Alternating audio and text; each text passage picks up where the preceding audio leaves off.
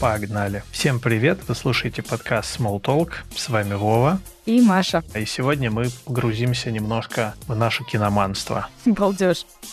Нормально ты начал подкаст.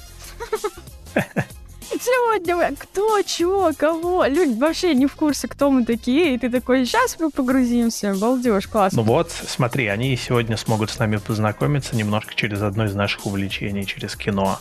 Супер. Пусть знакомятся, ребят. А, разрешаю.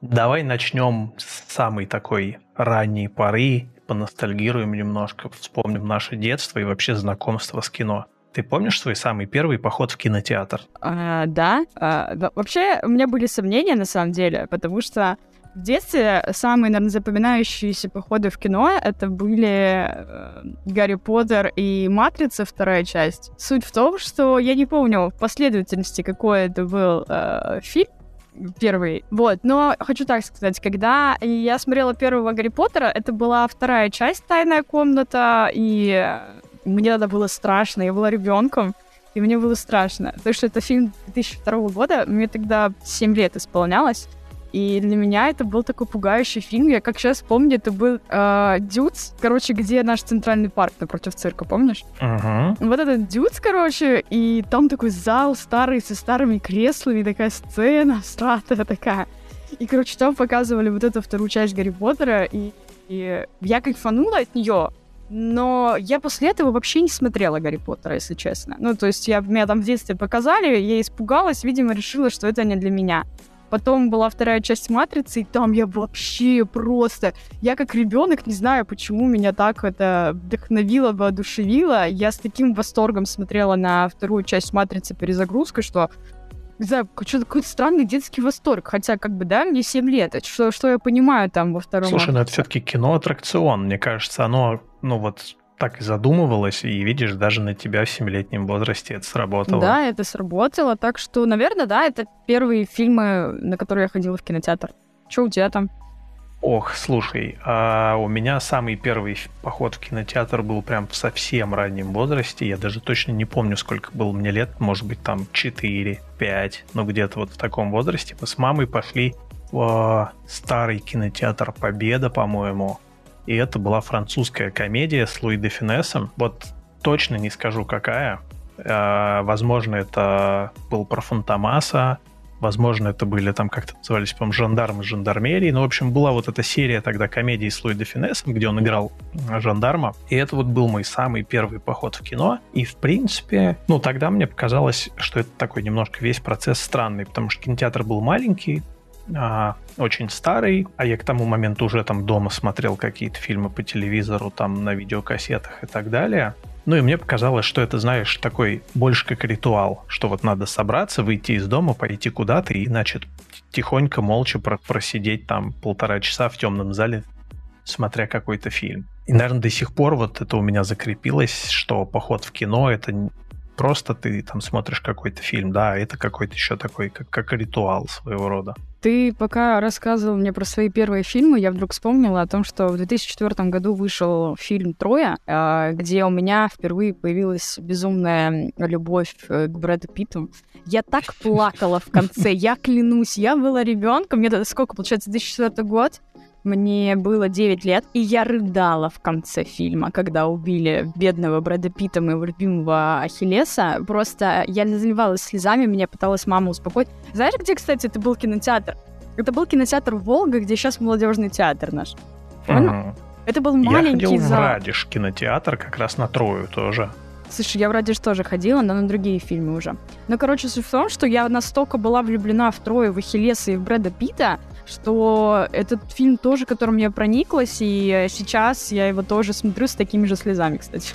Не знаю почему, но любовь к Брэду Питту осталась с детства. Фильм шикарный, шикарный. Мне очень понравилось, как был поставлен бой э, Ахиллеса, потому что, ну, к тому моменту как-то мы все привыкли, что все фильмы про рыцарей, да, или исторические, они выглядели очень простенько, как-то все это было так немножко нелепо, да, и, и ты не мог визуально понять, кто там крутой воин, кто там не крутой воин, все одинаково просто махали палками какими-то.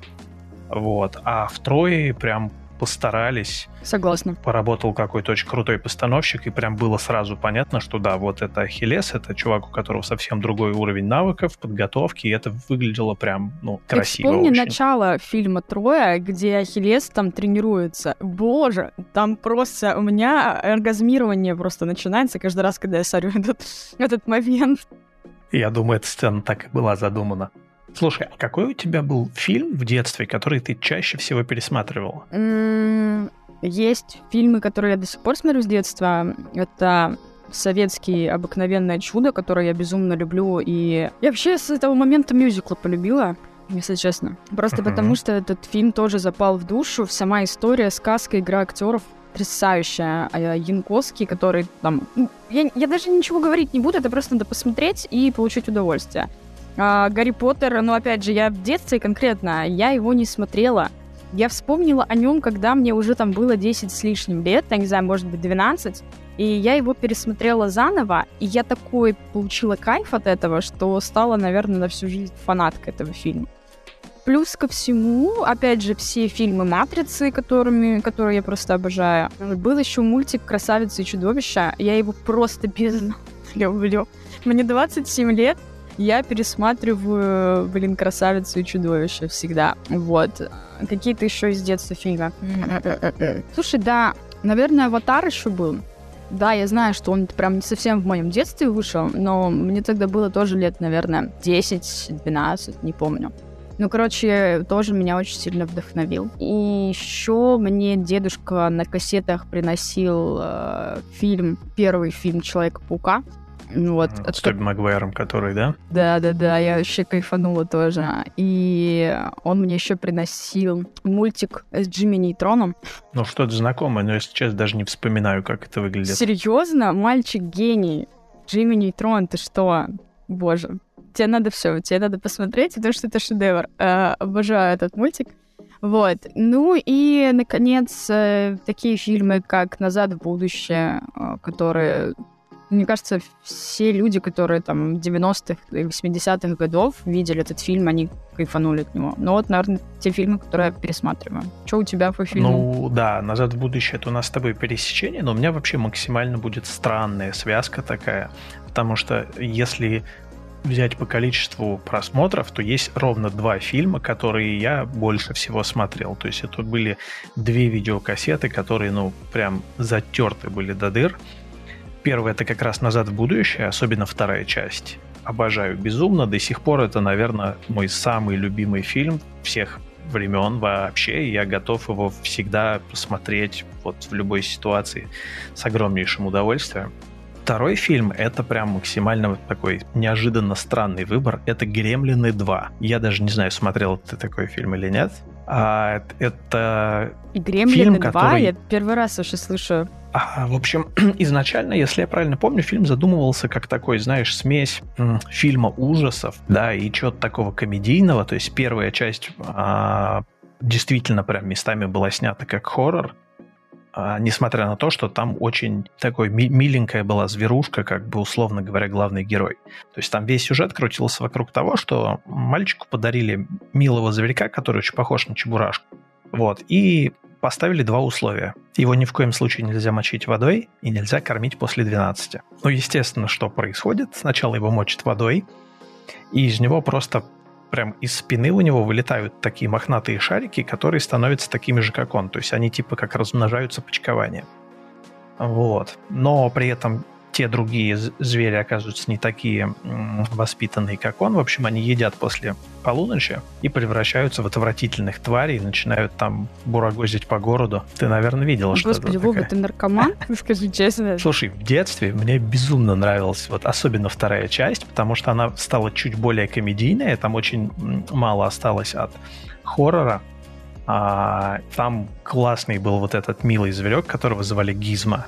Причем это реально дов- довольно популярный был персонаж, потому что на Западе там игрушки с ним продавались, футболки печатали и так далее. Вот. И да, прям вот почему-то не знаю, в детстве мне безумно нравился этот фильм, и вот наравне с «Назад в будущее 2» я смотрел «Гремлины 2», прям затер видеокассету до дыра.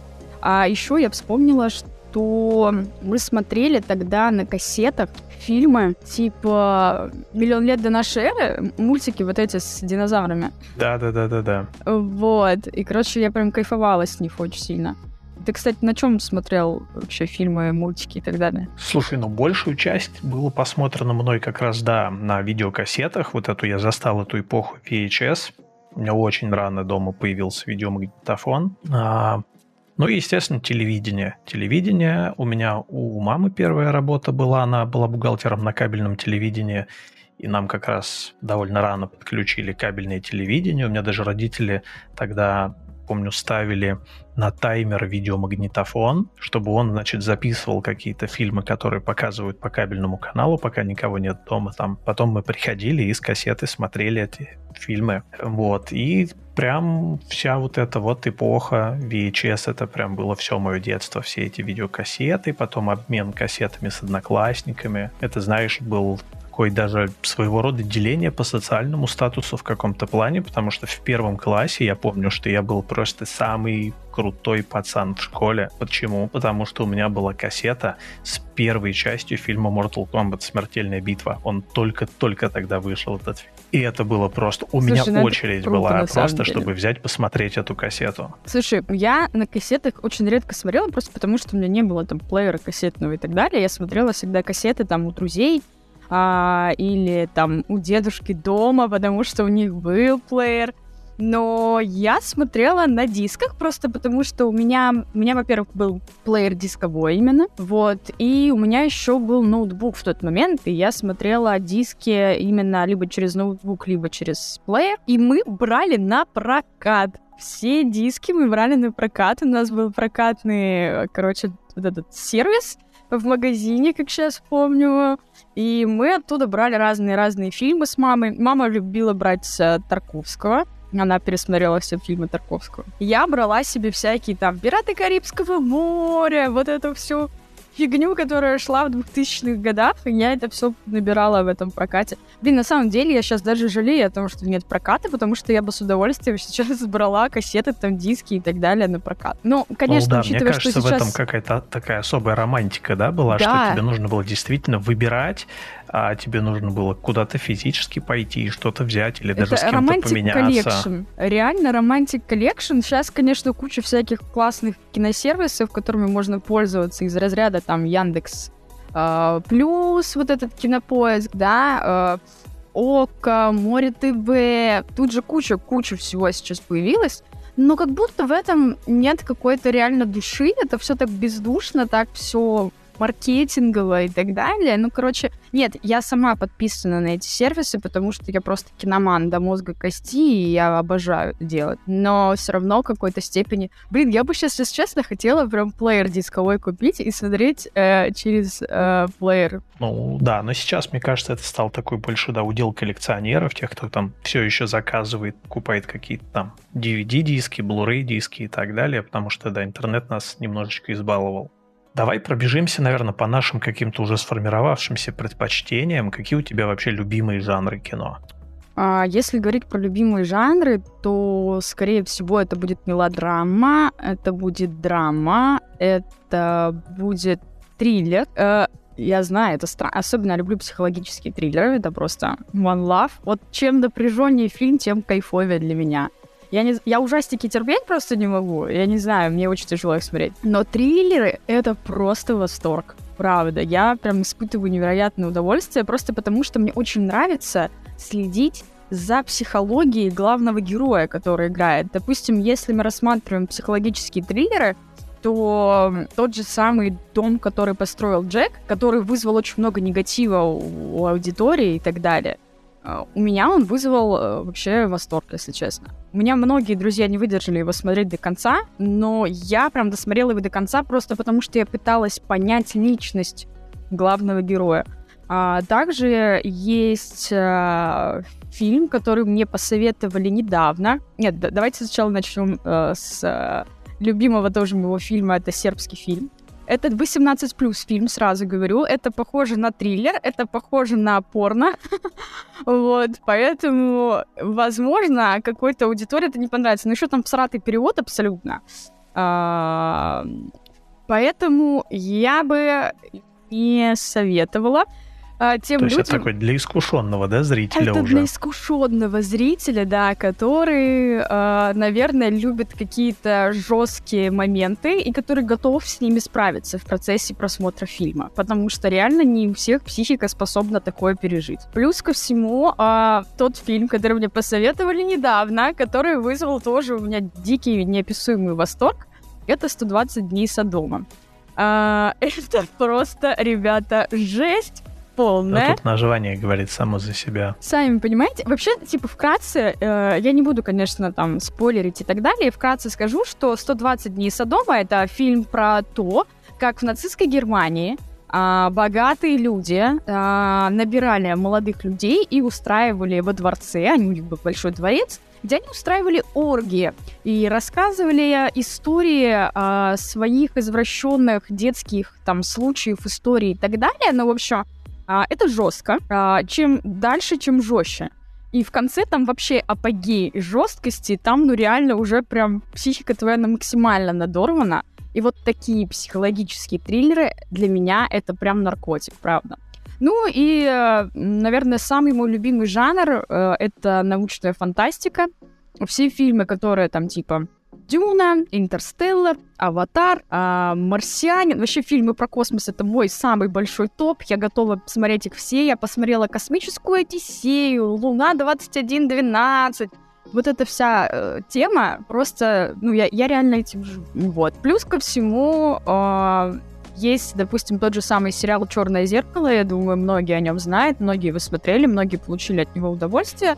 И для меня этот сериал, наверное, вот та самая суть, почему я люблю научную фантастику. Я люблю фильмы про будущее, я люблю э, фантазировать, э, я люблю, в принципе, какие-то вещи, которые связаны с технологиями. Мол, вот, мы так продвинулись круто, и у нас в будущем вот так вот будет.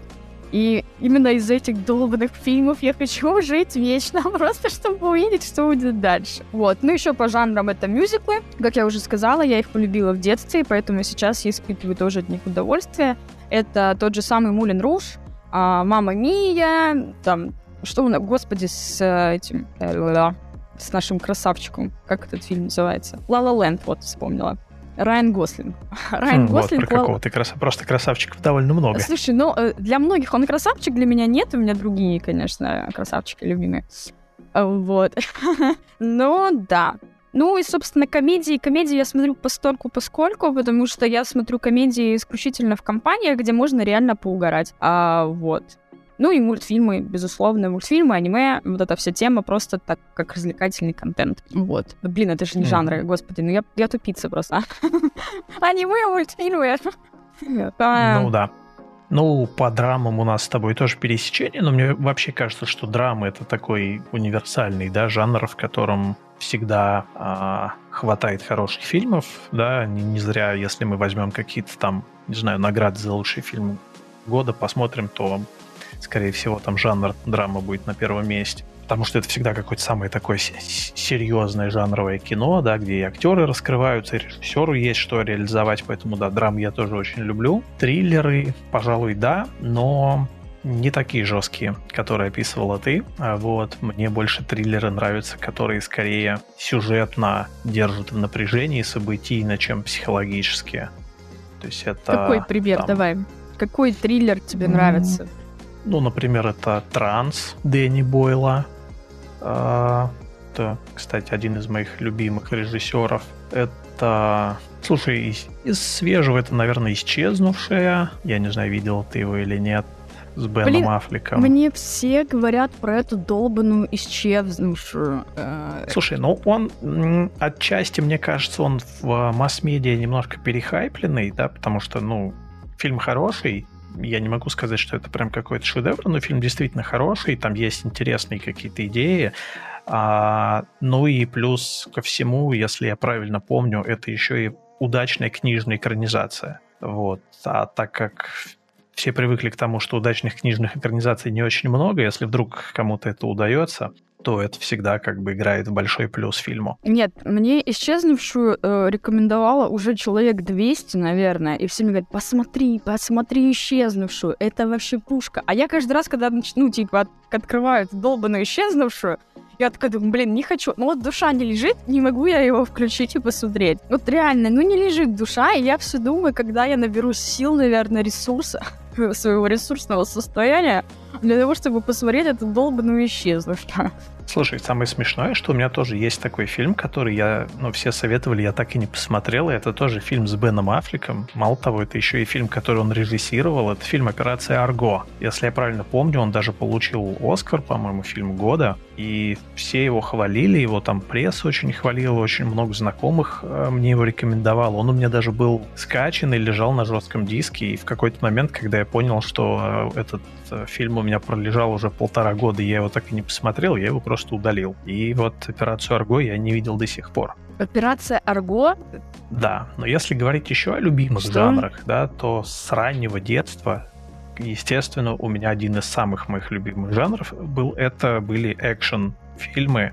То есть это все фильмы с Джеки Чаном, это вообще, в принципе, О, да, наверное, Джеки все, Чан, все фильмы с единоборствами. Просто. Джеки Чан, Ван Дам, Брюс Ли. Это просто вот все мое детство про прошло за пересмотром этих фильмов. Как и любой, наверное, подросток там в начале 90-х все просто фанатели с э, каких-то героев таких, да, там все хотели заниматься карате, тэквондо или чем-то там еще, прыгать, скакать как Джеки Чан, и вот это все это прям, не знаю, это моя любовь была на долгие годы, из которой потом даже выросла вот то, что называют, да, guilty pleasure, потому что я как-то всегда отдельно выделял постановку в фильмах. И у меня было прям отдельное такое развлечение. Я смотрел какие-то чаще всего азиатские фильмы, очень всратые, с очень хреновой актерской игрой, с очень хреновым сюжетом, но я искал в них именно какую-то интересную постановку, какую-то хореографию. Особенно это вот был большой бум а,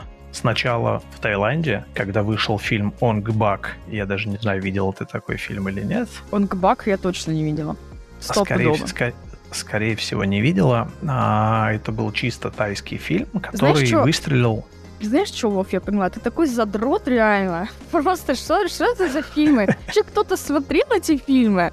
Ты их из какого сундука а, престарелости вообще ну, достаешь? Не-не-не, слушай, он фильм довольно популярный, потому что актер, который играл там главную роль, получил даже потом дорогу в Голливуд. Он там снялся в нескольких частях Форсажа, по-моему, он был. Он был в фильме 3 икса последнем, где-то еще.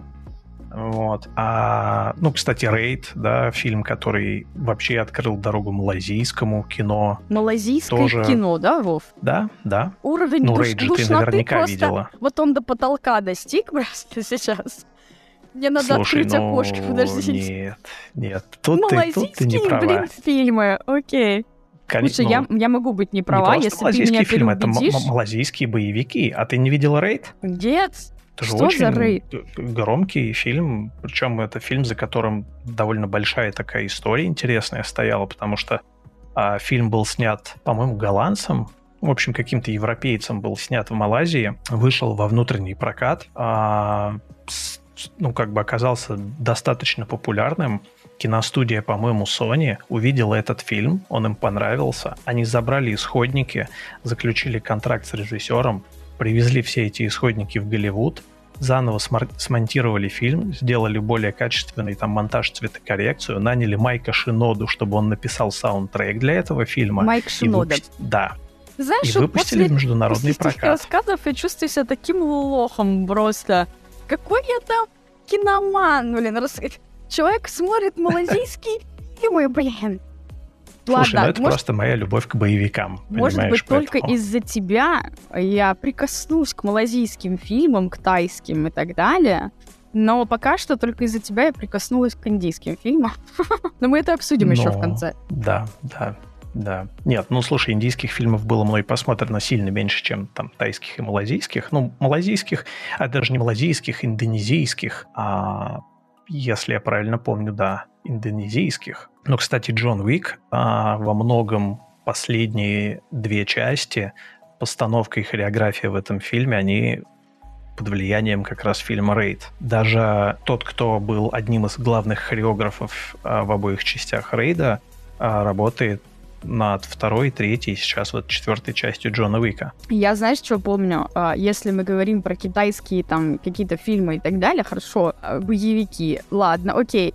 Джеки Чан, да, плюсик, прям тоже One Love. И плюсик э, это, господи, у меня вот опять этот склероз сраный. Господи, 27 лет склероз. А, ли, ли, ли... Джет Ли? Джет Ли, да это просто тоже э, любовь, э, потому что, э, ну, он крутой. И вообще фильмы с ним были очень крутые. Я, конечно, не поклонник китайского и японского кино, но это было здорово. Это было круто. Ну, кстати, если мы заговорили о триллерах, а как ты относишься к корейскому кино? Потому что корейских триллеров mm? очень много корейское кино, One Love просто. Я, я еще недавно на, дораме, на дорамы корейские подсела. Блин, это пушка просто. Корейские дорамы теперь в моем сердечке навеки вечные. Киберкраш forever. А... Mm. один из моих любимых триллеров это как раз Old Boy корейский. Это просто, я считаю, что это лучший Boy, который... фильм про месть. Олдбой, который я пытаюсь посмотреть все свои 27 лет. А ты не видела Олдбоя, Это такая да? же херь, как с исчезнувшей, понимаешь? Вот, вот я хотела посмотреть исчезнувшую, и я хотела посмотреть Олдбоя. Я себе, сука, скачала Олдбоя, понимаешь? Я скачала его и думаю, ну все, Сейчас... Но ты должна оценить, потому что как раз там есть и жесть, и психологизм. Вот это все то, что ты описывал, что тебе нравится в триллерах, там это есть. И при этом я считаю, что это самый лучший фильм про месть. Я до сих пор помню, что Тарантино а, выпускал свой «Убить Билла» да, под девизом, что месть — это блюдо, которое надо подавать холодным. Так вот, на фоне олдбоя его этот «Убить Билла», ну, это просто детский сад. То есть тема абсолютно не раскрыта, потому что все, на что хватило мозгов Тарантино, что самая страшная месть — это убить человека. А вот Олдбой как раз показывает, что есть вещи, которые гораздо страшнее, чем смерть. Прорекламировал, прорекламировал, все, убедил. Убедил, посмотрю долбанного Олдбоя. А, давай, если мы говорим про корейское, то, опять же, «Паразиты», которые получили «Оскар», это заслуженный респект вообще от, я думаю, многих людей, от меня тоже огромный респект, потому что там настолько все круто построено, что тебе вот реально доколебаться не до чего. Вот я не могу, ну, я не смогла да, найти. «Паразиты» классный. Классный фильм. Вот. Плюс я любительница была, в принципе, японского кино. Те же самые мемуара... мемуары гейши, которые мне в детстве очень сильно нравились, и я тоже неоднократно их смотрела. Вот. И все, что касается, опять же, корейского там... Блин, кстати, ты знаешь, я немного корейских фильмов смотрела, если честно. А, кстати, этот сериал, который недавно выходил, Игра в кальмара. Ну вот игра в кальмара, вот она. А это же корейская? Да, да. Ну вот, это игра сейчас в кальмара... самый успешный корейский сериал, да. Э, вот, это круто, потому что это тоже триллер, а я люблю такое. Вот, мне это нравится. Вот. И, наверное, если мы говорим про что-то азиатское, да, то, опять же, Хаяо Миядзаки — это Forever My Heart. My Heart. Вот. Ну, потому что я, наверное, именно с Хаяо Миядзаки полюбила, в принципе, аниме и все, что с этим связано. Mm-hmm. Давай пробежимся тогда немножечко по фамилиям просто, да, покидаемся, так сказать, ими друг в друга. Поговорим о любимых Уф. режиссерах, о любимых актерах, Уф. а может быть, о нелюбимых режиссерах. Вот это тоже интересная тема. Есть у тебя такие, может быть? Да. Давай да. с этого О, начнем. Да. Нелюбимые. Нелюбимые режиссеры? Да. Или актеры. Это сло... про нелюбимых режиссеров сложно, потому что, ну, не знаю, каждого режиссера же есть какие-то хорошие, какие-то плохие фильмы, поэтому сложно назвать какого-то прям плохого режиссера. Я могу только про хороших сказать, которые, э, которых я очень люблю. Это Кубрик, это Андерсон, это Тарантино, это Гай Ричи, э, кто еще? Нолан, этот, хотел, Кэмерон, хотел сказать Коннор, блин. Коннор из бокса. Добрый, добрый день. Из боксов. ММА. Ладно, короче, да, наверное, так. Я вообще фанатка таких э, режиссеров, которые снимают очень странные, возможно, где-то жесткие фильмы. Но понятное дело, что Андерсон это совсем другое, э, потому что, ну, там просто, я, я не знаю, это искусство. Все, что делает Андерсон, это каждый его фильм. Отель Град Будапешт, недавно французский вестник, который выходил. Это настолько... Я не... Вот если мы говорим там про кинематограф, да, э, про кинокритиков и так далее. Я считаю, что это тот, самый вообще уровень фильмов, который стоит посмотреть людям, которые увлечены кино. Вот. А если мы еще говорим про русских режиссеров любимых, то это Балабанов, Тарковский, а, это, наверное, Илья Найтшулер. Найтшулер красава прям реально красава. Вот. И пусть будет добрый вечер, Мария, буква Б. Кто «Ночной дозор» снял? Бекмамбетов. Бекмамбетов. Вот, и Бекмамбетов. Это мои любимые режиссеры. Так, теперь по актерам. Давайте быстренько пройдемся по любимым актерам. Любимые актеры у меня. Джонни Депп, Брэд Питт, кто еще? А, ну, понятно, Киану Ривз, а, Джим Керри. Потом пусть будет Том Харди. А, потом, наверное, Тимоти Шалам. Господи, это все. Если я буду про Тимоти Шалам рассказывать сутками. Просто, боже, помогите. А если из актрис, то это Анджелина Джоли, это Моника Белучи. Я вообще, как видишь, я самых красавцев просто выбираю исключительно. Какая там актерская игра? Да, у тебя такой получился топ просто самых горячих актеров да, и актрис Голливуда. Естественно, потому что, ну, типа, я такое люблю. А, вот.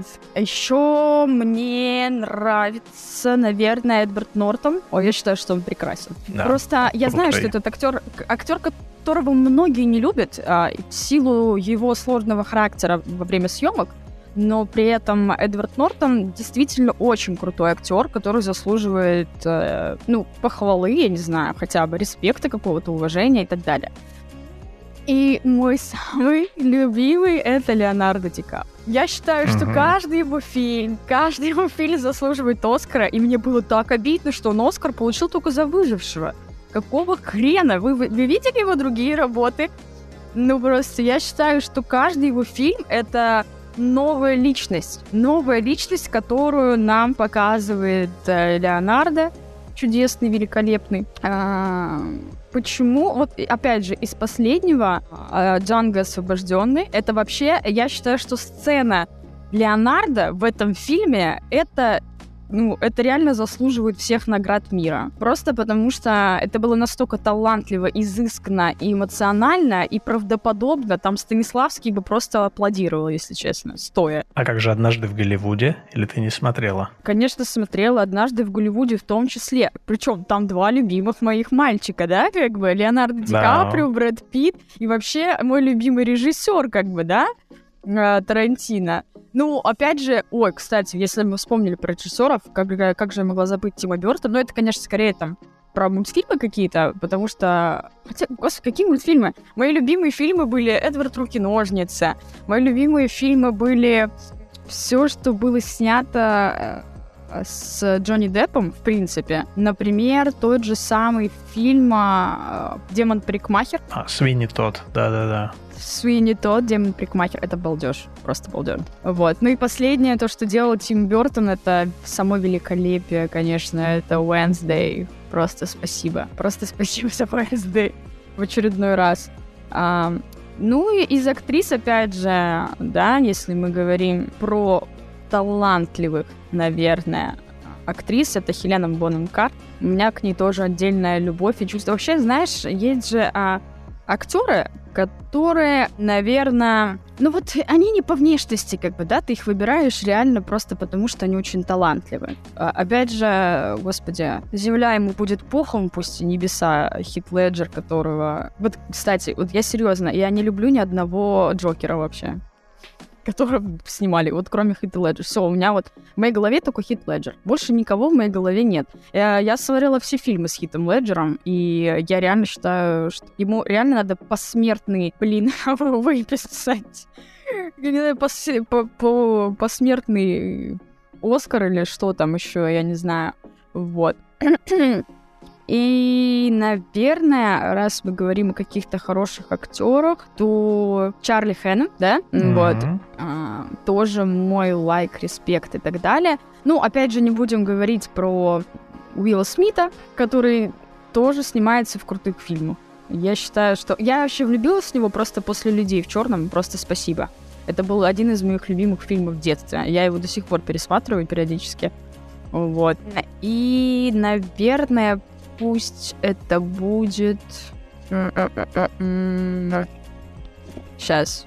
Расскажи пока, может быть, о нелюбимых. Я точно знаю, что один у тебя такой есть. И Да. это довольно известный, наоборот, многими любимый актер, а ты его, по-моему, просто не выносишь. Да, ты прав. Есть актер, которому я просто испытываю огромный негатив. Ой, я вспомнила, Том Холланд мне еще нравится, красавчик. Новый наш э, герой. Ну, это да, сын маминой подруги просто. Сын, сын маминой подруги, да, тот самый. А, Том Хэнкс, человек, актер, которого я на дух не переношу. Чтобы вы просто понимали, насколько я ненавижу Тома Хэнкса, я поставила на все его фильмы, практически на всех ресурсах единицу. Вот там, где снимается Том Хэнкс, я поставила единицу. Я поставила единицу на Кинопоиске, на Иве, на Ока. И вот где только можно было поставить ему единицу, я ее поставила. Я не могу Просто меня настолько бесит Том Хэнкс своей отвратительной игрой. У него везде игра абсолютно одинаковая, с одинаковым, блин, лицом, и он везде похож на Дауна, я не знаю, на ДЦПшника, на аутиста, на кого угодно. Но вот, вот тот фильм, простите, когда э, э, он мальчик, который начал бежать. Господи, спасибо, что э, этот фильм не крутят так часто, как, как могли бы его крутить. Э, Вот. Но вот мне кажется, с того самого фильма, вот это его лицо аутиста, вот оно так и осталось у него на протяжении всех фильмов.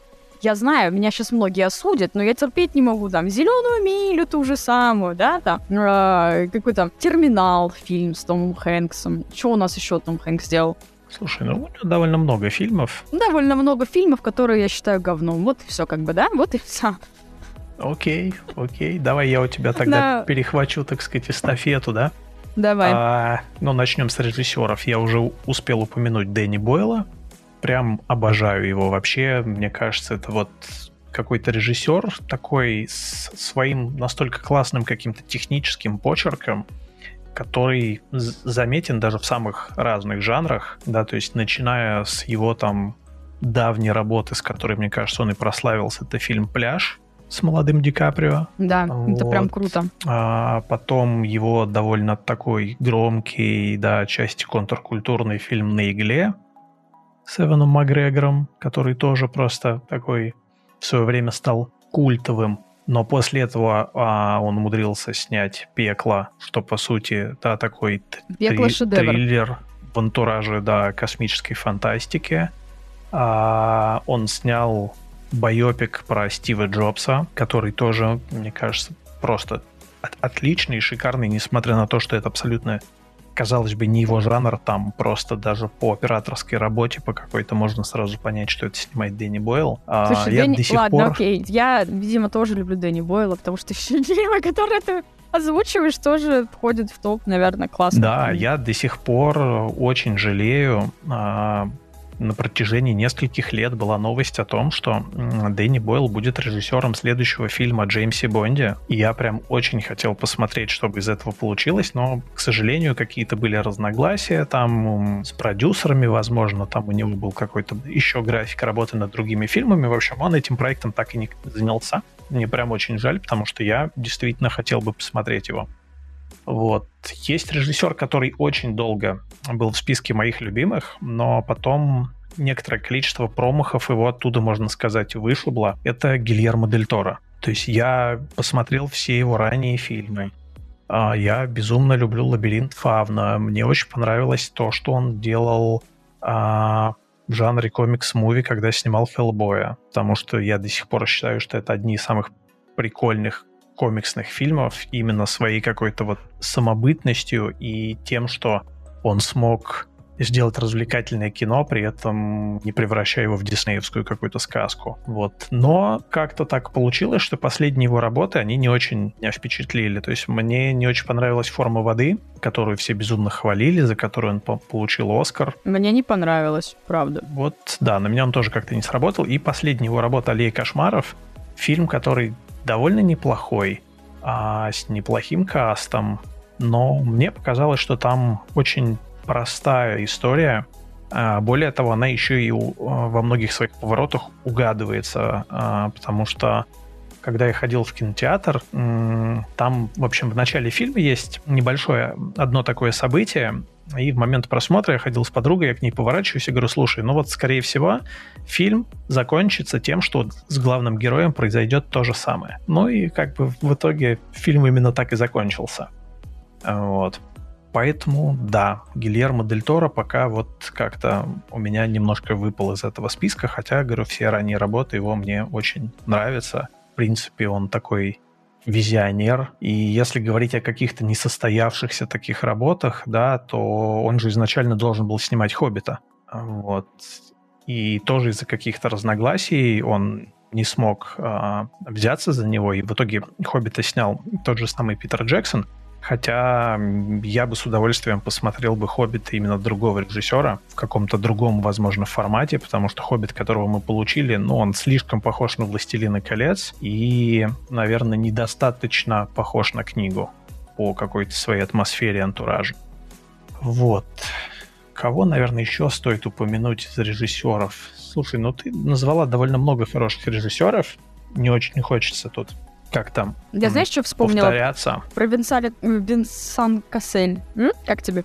Слушай, ну вообще французское кино я прям люблю. Восторг, и да. Был, был какой-то период такой а, подъема французского кино. Мне кажется, это было после успеха фильма «Такси» и вот каких-то таких еще а, ряда а, малобюджетных французских фильмов, которые смогли собрать просто гораздо больше, чем они стоили тогда как раз вот эта кинокомпания Европа Корпорейшн, которая, по-моему, все фильмы Люка Бессона показывала, они прям начали штамповать фильмы в огромных количествах. Это уже была эпоха, наверное, даже не, VH, ну, не ВХС, а DVD. И очень много выходило тогда французских фильмов. И в какой-то момент они даже стали издавать не только французские фильмы, потому что тайский фильм «Онгбак», про который я тебе говорил, он как раз выходил от французской вот этой компании Европа Корпорейшн и продюсировал его Люк Бессон. Вот, надо сказать, что Люк Бессон заре своей карьеры ведь тоже был да. классный режиссер. Очень потому что «Пятый элемент» — это, по-моему, до сих пор один из лучших фантастических фильмов, настолько а, уникальный своим и визуалом, и повествованием, и всем, чтобы повторить это, ну, не Полностью знаю, поддерживаю кому тебя. не удается. Ну и, в принципе, у него были какие-то, да, там, жанровые работы, тот же «Леон», как бы культовый уже фильм. Слушай, ну он много сделал фильмов, которые сейчас, э, наверное, считаются классикой.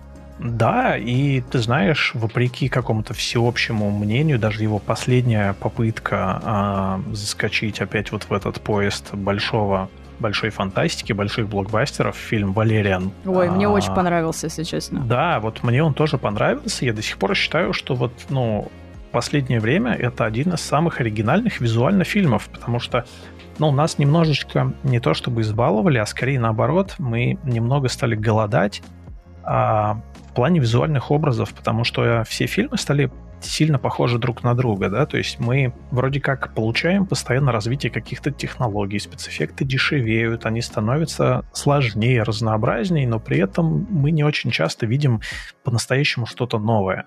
И вот Валериан мне очень понравился как раз каким-то разнообразием какой-то, не знаю, фантазией, да, uh-huh. нам действительно показали каких-то там разные а, какие-то разные культуры, разные национальности, там, пришельцев, да, то есть вот это действительно была какая-то такая фантастика, которая показывает нам, ну, что-то интересное, потому что даже Marvel, да, там, Disney со своими безумными бюджетами зачастую просто идут по одним и тем же рельсам, и визуально все эти фильмы похожи друг на друга. Да, и Марвел вообще скатился, потому что последние фильмы просто кал говна. Простите, э, фанаты Марвел, но это правда. Я тоже была фанаткой Марвел когда-то, до какого-то времени. Да, вот. Я и... знаешь еще что подумал? Подумал.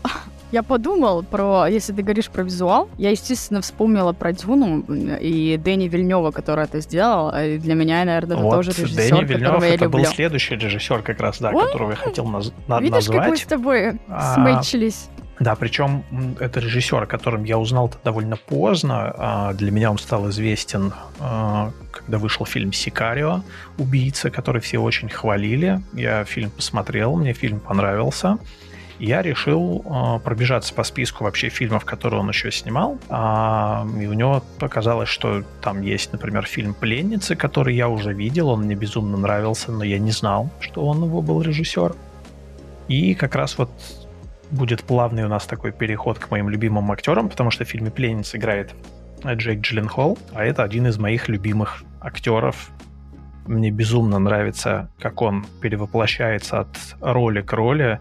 И несмотря на то, что все привыкли к тому, что э, за какую-то вот физическую, в том числе работу актерскую, у нас принято хвалить Кристиана Бейла, но на самом деле Джейк Джилленхол не сильно от него отстает, и если посмотреть его две очень рядом выходящих работы, одна из которых это фильм «Левша» про боксера, в котором он просто в отличнейшей форме, он реально выглядит просто как настоящий профессиональный боксер.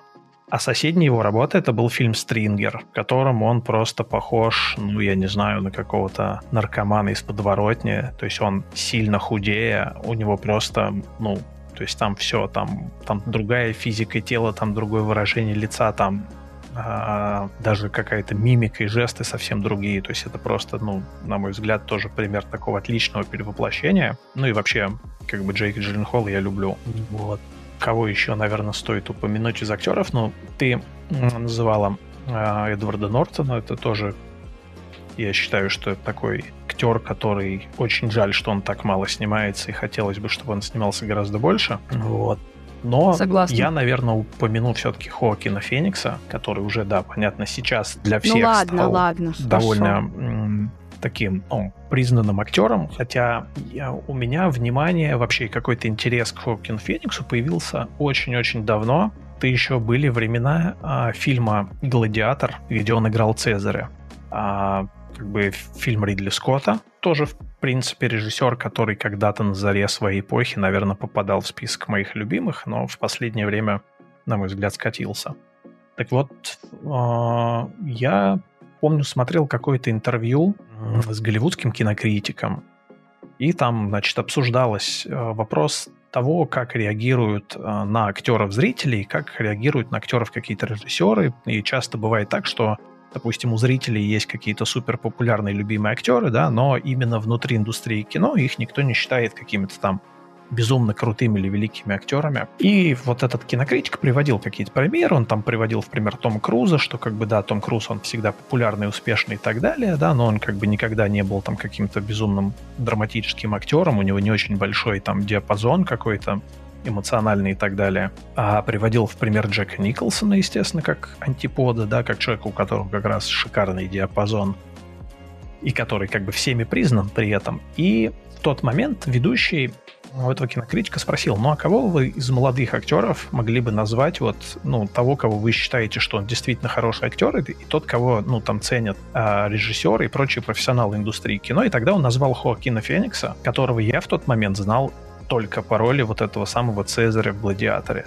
И я такой думаю, блин, ну какой-то странный чувак такой. Я видел его только всего в одном фильме, но вот как-то мне запомнился вот этот момент, что его тогда выделили, и я в дальнейшем всегда с интересом смотрел на какие-то фильмы, где он играл, и, в принципе, до сих пор доказывает, что он действительно очень хороший актер. И тот же Джокер, да, если мы будем говорить про Джокера, то, конечно, мой любимый Джокер — это Джокер Хокина Феникса. Ну, я не сомневалась, у всех стал э, Хокин Феникс любимым Джокером, но мое сердечко заполнено хитом Леджером, так что извините, фанаты Хоакима Феникса.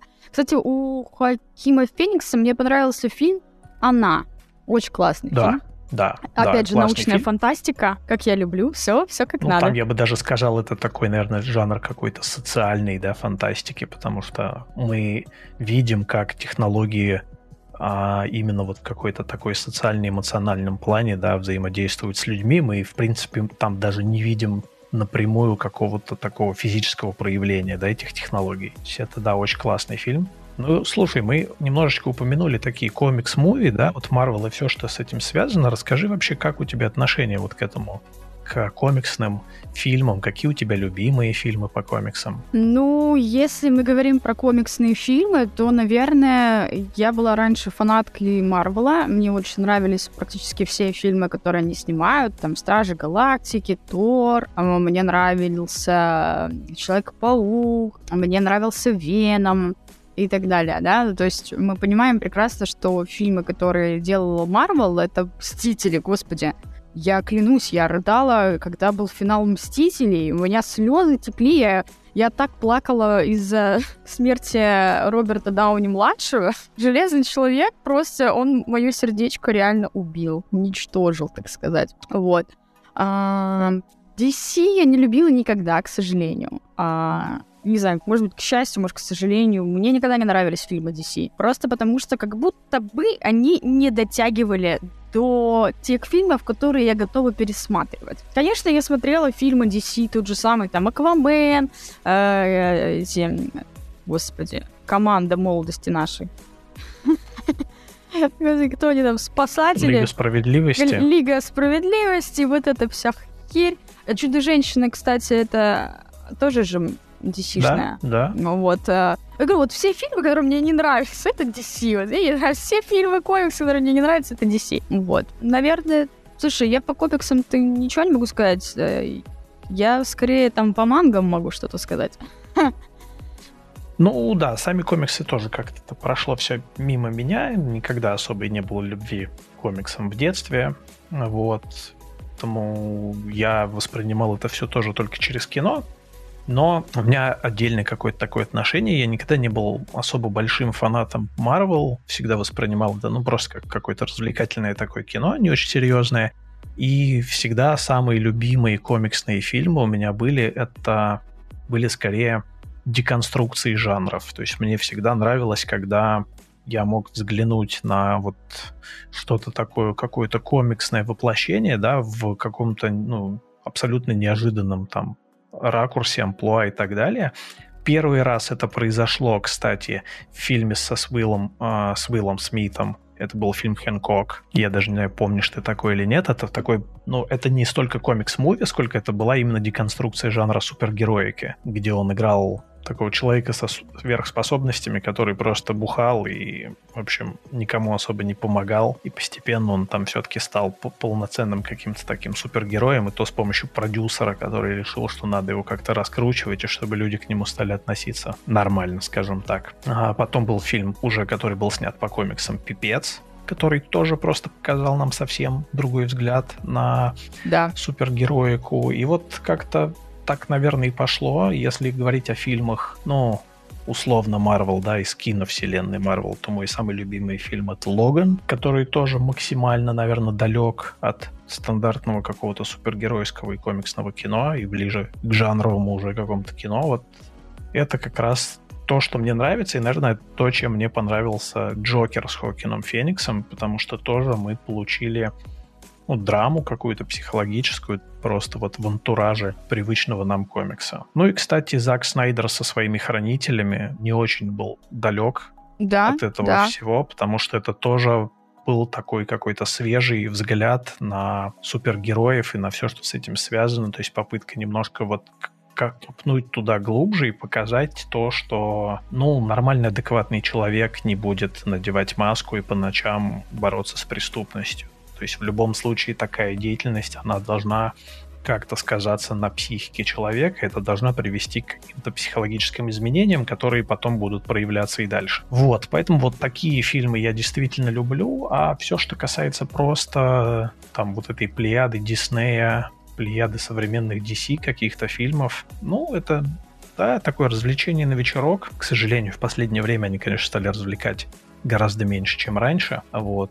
Но есть какие-то неожиданные примеры, если говорить об этом, да, потому что вот DC, у которых там сейчас большая какая-то, им предстоит перестройка, потому что во главе киновселенной стал Джеймс Ганн, он довольно своеобразный режиссер, хотя «Стражи Галактики» мне нравятся, и это явно фильмы, которые выделяются на фоне остальных диснеевских. Ой, а, а музыка какая там, балдеж просто. Да, но вот его работа как раз в DC, которая, по-моему, в прошлом году была, если я не ошибаюсь, это сериал «Миротворец» с Джоном Сина. Это вот то, что, знаешь, просто вселяет в меня надежду, что мы, возможно, действительно увидим что-то крутое в DC, потому что это было настолько неожиданно.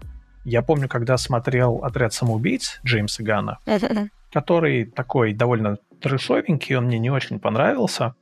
А, и после выхода фильма практически сразу был анонс, что будет сериал, и что это будет сериал про миротворца, я был очень удивлен. Я прям реально подумал, блин, неужели из всех вот этих персонажей, которые были в этом фильме, именно «Миротворец» заслуживает того, чтобы про него было отдельное произведение. Я был уверен, что это будет какая-то херня. Но по факту мы получили шикарный сериал, у него высочайшие просто рейтинги, и это, ну, такой, ну, если не Дэдпул от мира DC, то, наверное, где-то вот в эту сторону. И самое, что удивительное, что в этом сериале Джон Сина смог открыться как действительно классный актер.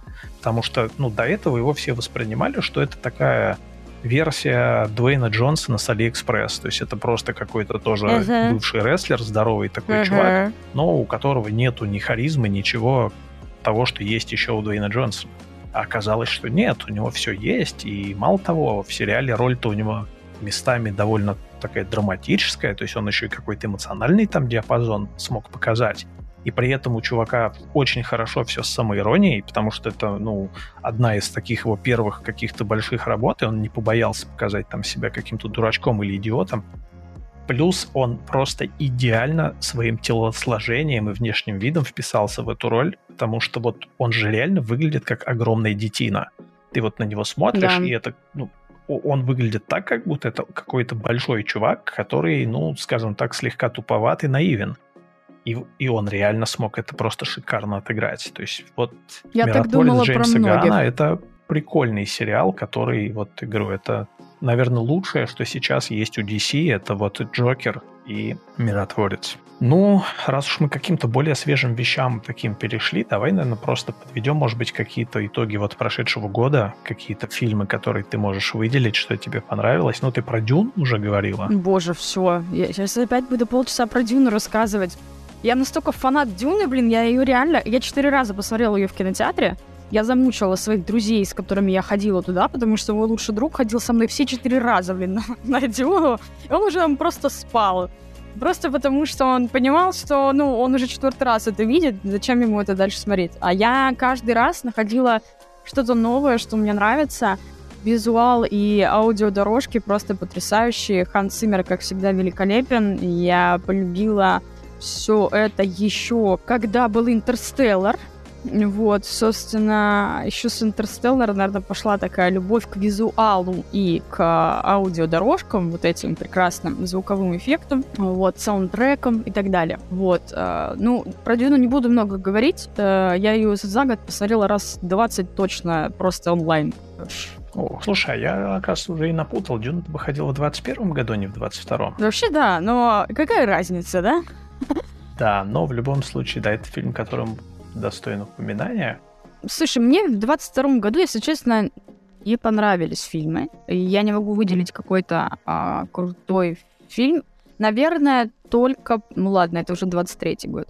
Короче, в 22 году прям я бы не сказала, что что-то прям выдающееся было. Если ты вспомнишь что-то, я, возможно, поддержу. Ну, ты знаешь, у меня есть любимый фильм 22 года, который у тебя не попал в когорту любимых, и ты его, по-моему, даже целиком так и не посмотрела. Это все везде и сразу. Да, да. это, про... это мой самый любимый фильм просто.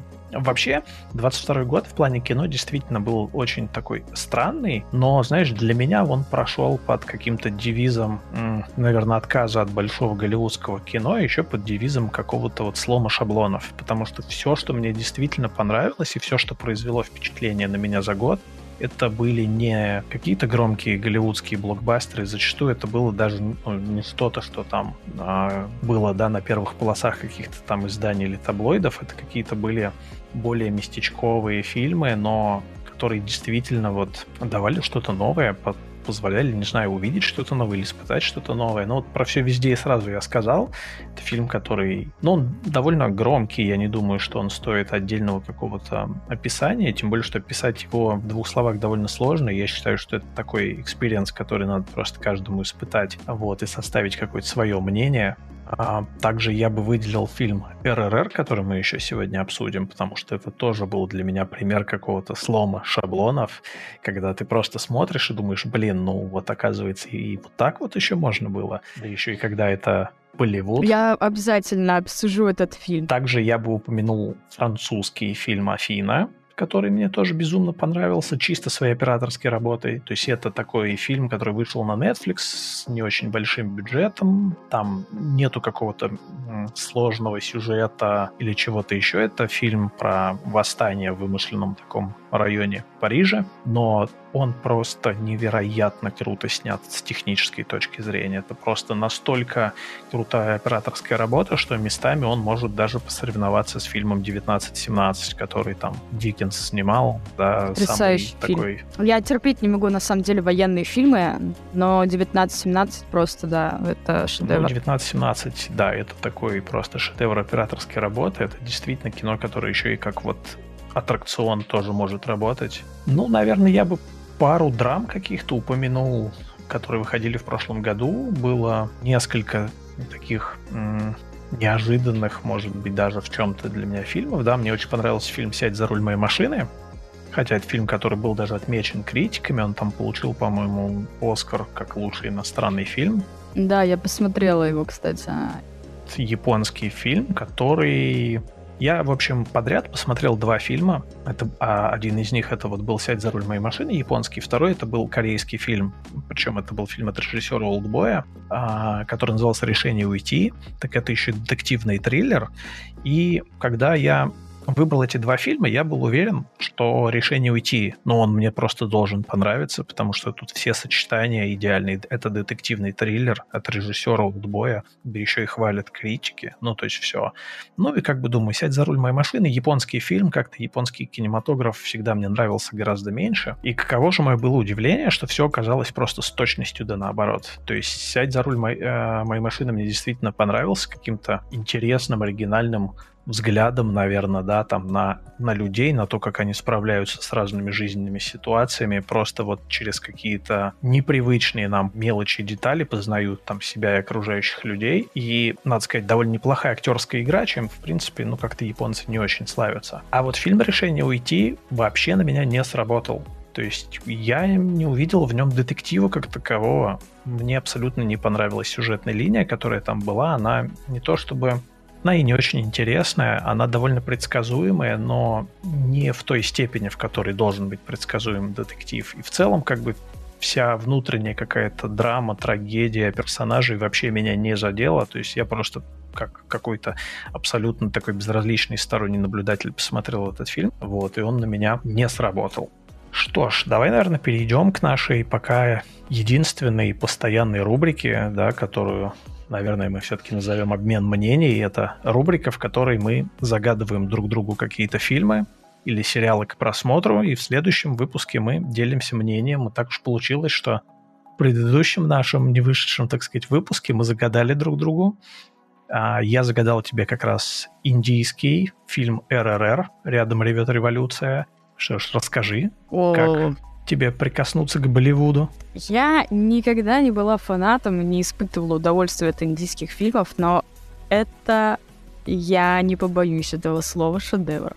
Это шедевр, и три часа, я знаю, три часа кто-то скажет, боже, это так много. Это три часа, которые пролетели просто в одну секунду я не заметила трех часов. Я хочу, я, я реально хочу пересматривать этот фильм. Он, я не знаю, он объединяет в себе все. Он объединяет в себе комедию, он объединяет в себе мюзикл, он объединяет в себе драму и мелодраму. Господи, это просто огромный калейдоскоп эмоций, которые ты испытываешь. Ты и смеешься просто потому, что некоторые сцены настолько смешные, просто они настолько сняты. Опять же, с этими потрясающими э, которые у нас очень любят в Болливуде. При этом э, я в конце плакала, реально плакала. Ну, то есть, очень эмоциональный, очень эмоциональный фильм. Я его всем советую.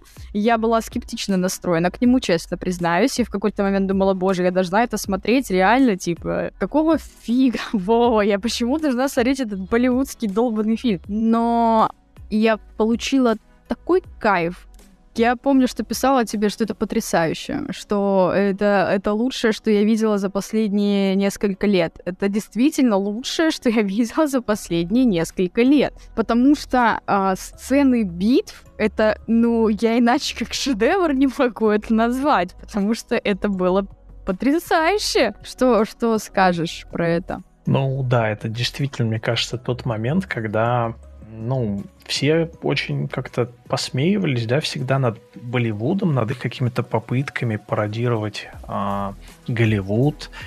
при этом пытаться сохранить какие-то свои традиции. Всегда у них это все было как-то очень так, ну, нелепо, да. В какой-то момент они открыли для себя, значит, там, компьютерную графику, спецэффекты, стали с ними заигрывать. Но мне кажется, наверное, в связи с тем, что там нету каких-то больших продюсеров, там нету большого количества маркетологов, и вот это вот длительный период их какой-то свободы, экспериментов, да, он привел к тому, что, ну, они научились. И действительно, РРР — это вот пример того, когда они смогли сделать что-то свое, сохранить какую-то свою вот эту традиционность индийскую, все свои там песни, танцы, которые просто стали выглядеть теперь, ну, шикарно. А вся вот эта постановка, ну, то есть я думаю, что РРР переплюнул Голливуд. Вот правда. Я говорю, что э, он переплюнул Голливуд с их банальными, скорее, фильмами, потому что РРР — это не банально от слова совсем. Да, да, я согласен, потому что действительно даже в плане постановки, с одной стороны, ты смотришь и думаешь, блин, нет, ну, конечно, это какой-то там нереалистичный трюк. Но, с другой стороны, давайте вспомним все последние голливудские фильмы, да, там ведь тоже реализма ноль. Но мы из, из фильма в фильм видим просто одно и то же. То, что нам показывают в РРР, ну, это уникально. Я не знаю, то есть я просто смотрел и думал, блин, кто? Кто этот постановщик? Кто вообще додумался?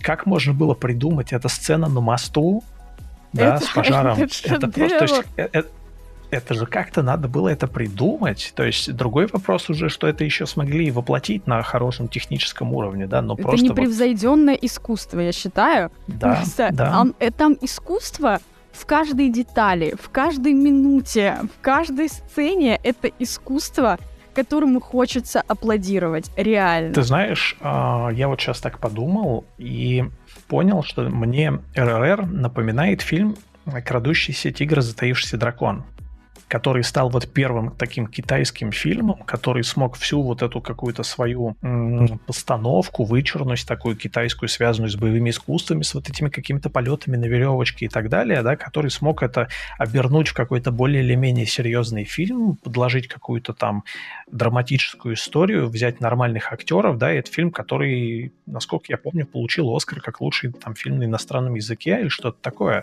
И вот мне кажется, что сейчас то же самое произошло просто с Болливудом, и вот этот РРР — это такой их собственный крадущий тигр и затаившийся дракон. То есть это вот их такой квинтэссенция, так сказать, их кинематографа, которая действительно получила признание во всем мире, потому что, ну, об этом фильме говорили все, и там да, многие, конечно, говорят немножко так посмеиваясь, но тем не менее это действительно уже, это даже не тот случай, когда говорят, что это так плохо, что это хорошо. Нет, это действительно хорошо, это, это действительно круто, это оригинально, и это стоит того, чтобы посмотреть. И ты права, что эти три часа проходят, просто пролетают за секунды, и ты не жалеешь о каком-то своем потраченном времени, и не приходится прилагать каких-то усилий, чтобы с этим фильмом ознакомиться. А еще я стала фанаткой главных героев. Я реально, я прямо фанатела. Слушай, ну это вообще отдельный такой момент, о котором даже на Западе стали дискутировать, да, потому что вот это а, как многие говорят, степень гомоэротизма этого фильма, да, то есть вот тот факт, что, наверное, то, ну, в Америке бы уже не смогли показать вот так дружбу двух персонажей, то есть это уже пере... дружба, которая реально перешла бы в любовь, потому что вот эту выдержать вот эту грань, когда м- ты видишь их вот это взаимодействие, так сказать, и то, как они проникаются друг другом, но при этом э, сохраняя там всю свою мужественность, да, не привязывая к этому никакую дополнительную повестку или еще что-то. Блин, это о, реально да. круто. Это, мне кажется, ну, в Голливуде бы уже не смогли такое снять. Стопудово. Но давай не будем много говорить про РРР, да, как бы я думаю, что многие посмотрят его и получат такое же удовольствие, как мы. Давай по, по моим. Давай теперь я поделюсь, да, своим мнением. Ты мне загадала, значит, сериал, который называется «Будет больно». Ну, что я могу сказать? Во-первых, мне кажется, а, для некоторых, наверное, особенно мужчин, этот сериал будет каким-то таким, знаешь, испытанием. Я, когда ты рассказывал про этот сериал, вспомнил случай школьный свой. А у меня последние, там, по-моему, три года или два года школы классным руководителем была преподавательница по биологии. И в какой-то момент она решила такой образовательный эксперимент провести. Она собрала наш класс и решила показать нам видеозапись женских родов. А, как бы, да, где все довольно, так сказать, крупным планом, все это показано. И я помню, что большая часть моих одноклассников и одноклассниц, они прям в шоке в таком были, то есть они как-то очень эмоционально все это восприняли, там, как сказать, количество, наверное, крови и всего того, что они увидели, оно их в какой-то такой легкий шок повергло, они как-то ну, не очень, в общем, спокойно это отреагировали. Даже как бы классная руководительница в какой-то момент немножко засомневалась, блин, может, не надо было показывать, как бы, вот, может, зря и так далее. И вот мне кажется, что э, сериал будет больно отчасти может произвести такое впечатление, но в нем очень классно а, весь вот этот антураж, а надо, наверное, сказать, да, что это сериал про врача-акушера, у которого просто, ну, все идет вот по, по тому самому месту, с которым ему надо работать. Вот вся его просто жизнь, она катится куда-то просто под откос. Согласна. У него постоянно на работе все как-то идет не по плану, все идет всегда по наихудшему сценарию. У него там личные его взаимоотношения тоже катятся куда-то вот под откос. И... При этом я бы не сказала, что он плохой врач. Mm-hmm. Я не могу такого сказать. Слушай, вот это, по-моему, пример того, когда ты понимаешь, что главный герой, он, в принципе, ты не очень плохой человек, и ты довольно быстро проникаешься и понимаешь, что он не заслуживает всего того, что с ним происходит, но, да. но как мы все знаем, жизнь штука не самая справедливая, и как бы не все, что происходит с людьми, не всегда они этого заслужили.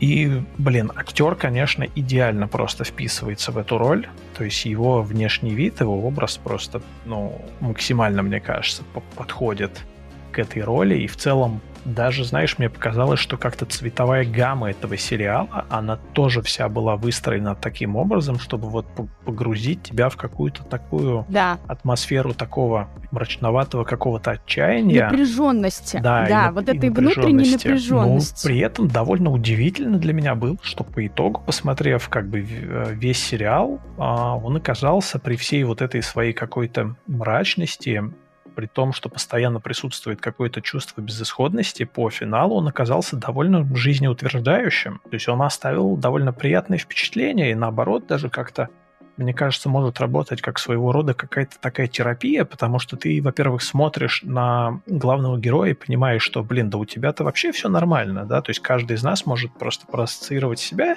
и как бы на фоне проблем главного героя наши проблемы уже кажутся не такими серьезными. Ну и плюс итог, который все равно говорит о том, что надо как бы там не опускать руки, да, продолжать делать свое дело, жить дальше, как бы все, все будет, все будет, да. Поэтому это такой прикольный сериал, который своего рода как... Ну, я не могу сказать, что это эмоциональные качели, это скорее такая эмоциональная какая-то грань, которую не часто мы сами затрагиваем, в которую не часто погружаемся, и вот сериал позволяет погрузиться в эту атмосферу. А как тебе английский шикарный юмор? Ну, слушай, это вообще отдельная как бы история, тем более, что здесь не просто получается английский юмор, да, это еще и такой, я бы сказал, врачебный английский юмор местами. Врачебный, немножечко черный, а, но шикарный да, английский да, юмор. Да, да, это прям, это шикарно. Это такое, ну, да, если там все привыкли к тому, что медицинский юмор это какая-то клиника, которая больше скорее просто классическая комедия положений, мало чего общего имеет с медициной, да, именно в плане юмора имею uh-huh. Вот здесь как раз да, совсем другая грань юмора. Это такой антипод, наверное, клиники. Мне очень нравится юмор в э, «Будет больно», и мне вообще не нравится юмор в клинике. Ни интерны, ни клиника не делают такой юмор, какой был в «Будет больно». Это, я считаю, что это не просто изюминка этого сериала. Я считаю, что это одна из составляющих этого сериала. Именно она делает вот эти эмоциональные качели на грани ха-ха-ха-ха, где мы типа можем поугарать над какими-то шутками, да, про больницу, про роды и про все остальное. При этом а, нас раскачивает на качелях вот этой безысходности. То есть вот это все время сохраняется вот этот баланс между а, комедией и драмой, что мне очень нравится. Так, ну что ж, давай перейдем к тому, что мы, так сказать, назначим друг другу какие-то новые, да, творческие, так сказать, произведения, с которыми надо ознакомиться. И я, наверное, продолжу традицию, которую я, получается, начал, да, и в прошлый раз я заставил тебя знакомиться с Болливудом. Давай в этот раз ты прикоснешься как раз к тому самому тайскому кинематографу, и ты посмотришь фильм «Онгбак», и расскажешь потом о своих впечатлениях. Онгбак. Окей, я тебя понял. Слушай, что я тебе буду советовать? Наверное, ты смотрел Мулин Руж? Да. Блин, зараза. А, Спеши любить. Да, ты же мне и советовала как-то. А, ты его посмотрел, да? Да, да. Слушай, ну жестко, что я тебе советовать теперь буду? А, ты, ты, блин, ты так же все смотришь, как и я, но это же жестоко. А, французский вестник? Да. Просто это, это издевательство. Обыкновенное чудо. А, ну, конечно, я его смотрел, но в принципе это последний раз я его смотрел достаточно давно, и можно было бы, наверное, освежить воспоминания. Я думаю, что тебе стоит освежить воспоминания. Я хочу, чтобы ты поделился своими эмоциями. Я знаю, что это старый советский фильм, но мне он очень, правда, нравится. Я знаю, что тебе посоветую. Ну, ты, блин, обязательно в любом случае посмотри «Обыкновенное чудо». А, а, короче, я не фанат русских фильмов, но недавно а, я посмотрела фильм «Со мной вот что происходит», русский, 12 года. Вот. Угу. А, у него высокая оценка, что, ну, большая редкость для отечественных фильмов. И это, наверное, один из немногих русских фильмов, которые хочется советовать, хочется смотреть, потому что, опять же, те же самые там фильмы «Дурак», «Географ», «Глобус пропил» и так далее, вот эти самые классные, наверное, наши фильмы русские – вот он, наверное, присоединится к той э, части фильмов, которые... Это, знаешь, наверное, это фильм про русскую, вот опять же, э, русские эмоции и русскую какую-то осознанность. Там не вот настолько типа тупо, как в елках тех же самых или в других наших российских типа комедиях, которые, ну, вообще там не смешно, абсолютно тупо и просто убожественно. Это просто кринж на кринже. Тут нет. Тут прям затрагиваются тоже такие социальные темы, и, наверное, затрагивается именно душевная состо... составляющая человека, поэтому хочу, чтобы ты свое мнение тоже сказал. Да, интересно, тем более, что, говорю, тема российского кинематографа, это, наверное, прям то, что заслуживает какого-то отдельного, прям полноценного выпуска, наверное, да, об этом можно прям будет поговорить полноценно.